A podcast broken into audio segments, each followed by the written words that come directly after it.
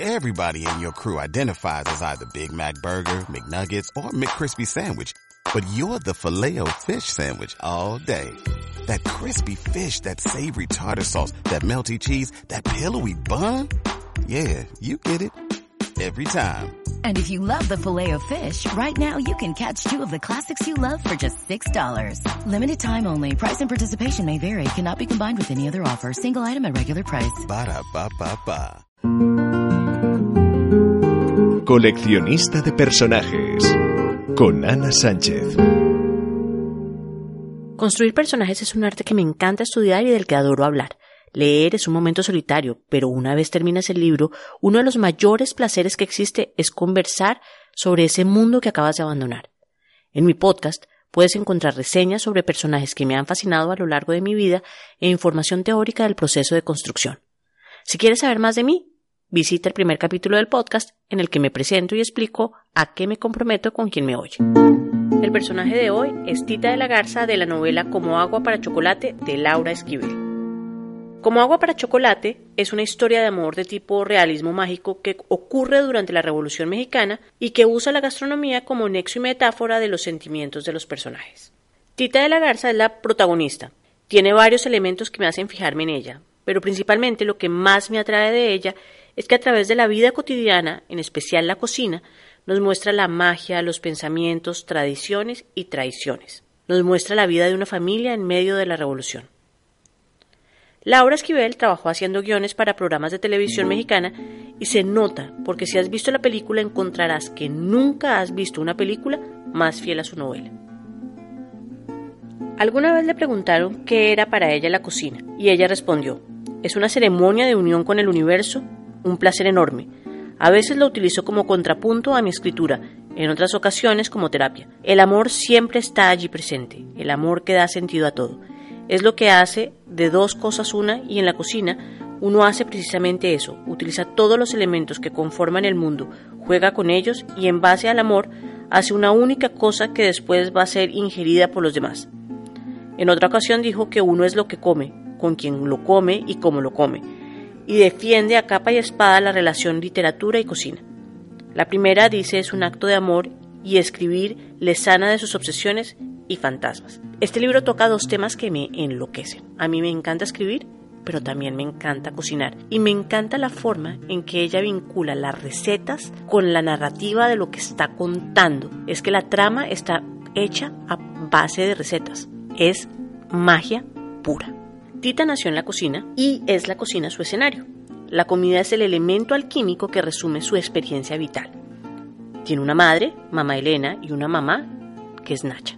Su mamá la guía en su vida personal a través de la creación de, platillos deliciosos. Es la hija menor de una viuda y en el momento en que nace eso solo significa una cosa. Su existencia está centrada en cuidar a su madre. Tú no opinas nada y se acabó.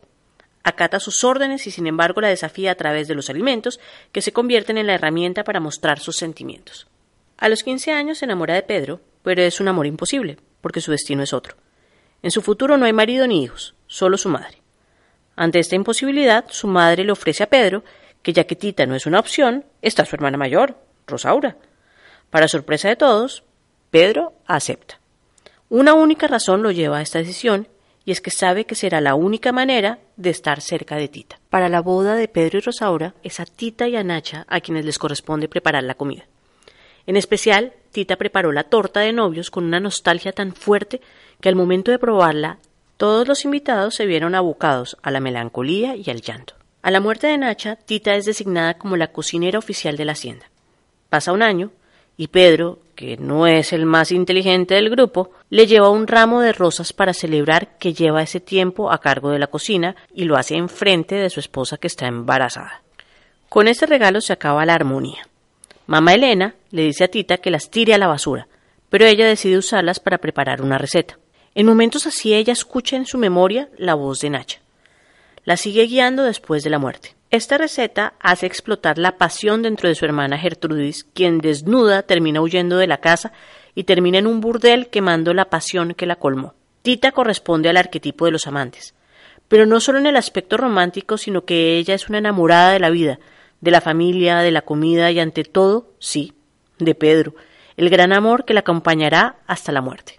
Tita ama, y al amar hace sentir especial al mundo a su alrededor. La vida cobra sentido. Para Tita la forma de transmitir sus emociones es a través de los sentidos, y específicamente a través de la comida. Cada capítulo o mes viene representado por una receta, y esa receta va en el medio de la trama. En cada mes las recetas no son un complemento, son el esqueleto de la historia. Incluso en el caso de los cerillos, que sin ser una receta de comida, sí tienen la instrucción y la metáfora que alimenta la historia. Más allá de la historia romántica con Pedro, para mí el mejor ejemplo de amor de Tita se da con su sobrino Roberto, a quien por su afán de no dejar morir de hambre, alimenta con su pecho, y cuando lo pierde, la cordura la abandona. No es la heroína tradicional la que se sube a la mesa y da el grito de independencia. Es una mujer que resiste la dureza de las tradiciones, pero vive de acuerdo con sus valores. Ella es ella, no es la postal de la mujer abnegada y sin carácter. Ella se impone a los conflictos que la rodean, la tradición, la revolución que se vive en México, la crisis de toda su familia, el no poder vivir su amor.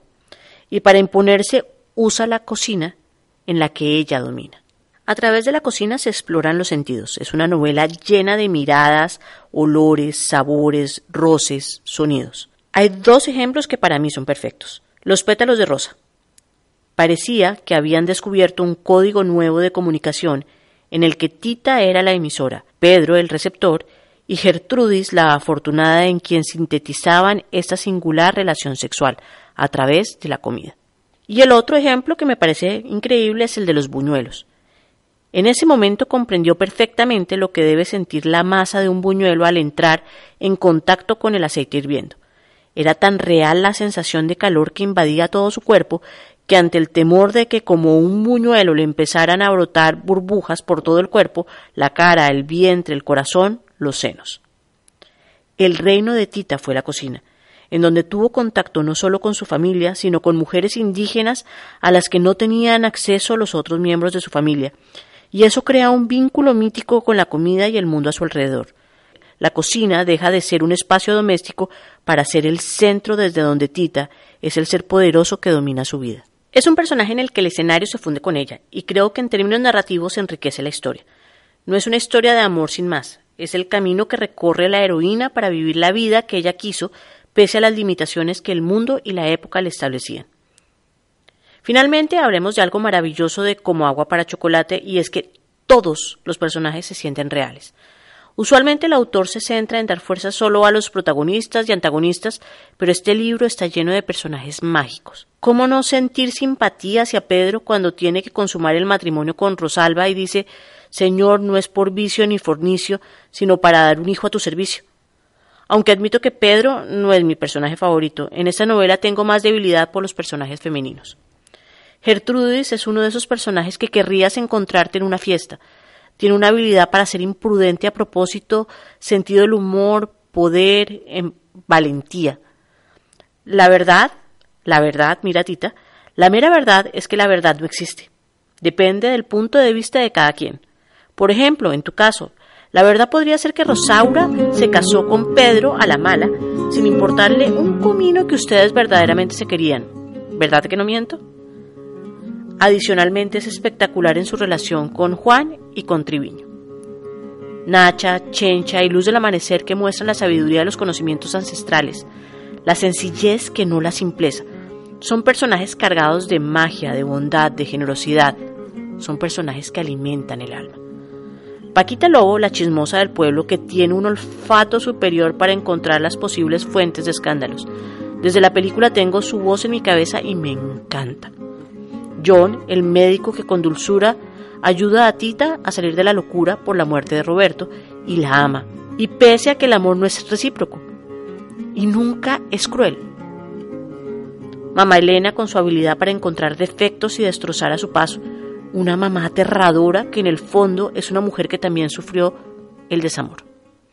Laura Esquivel nos introduce en una sociedad y una época a través de sus personajes. Es un mundo complejo, lleno de detalles como un libro para colorear que gracias a las historias que cada uno de nosotros ha vivido y conoce, puede ayudar a rellenar de colores. Nos vemos la próxima semana.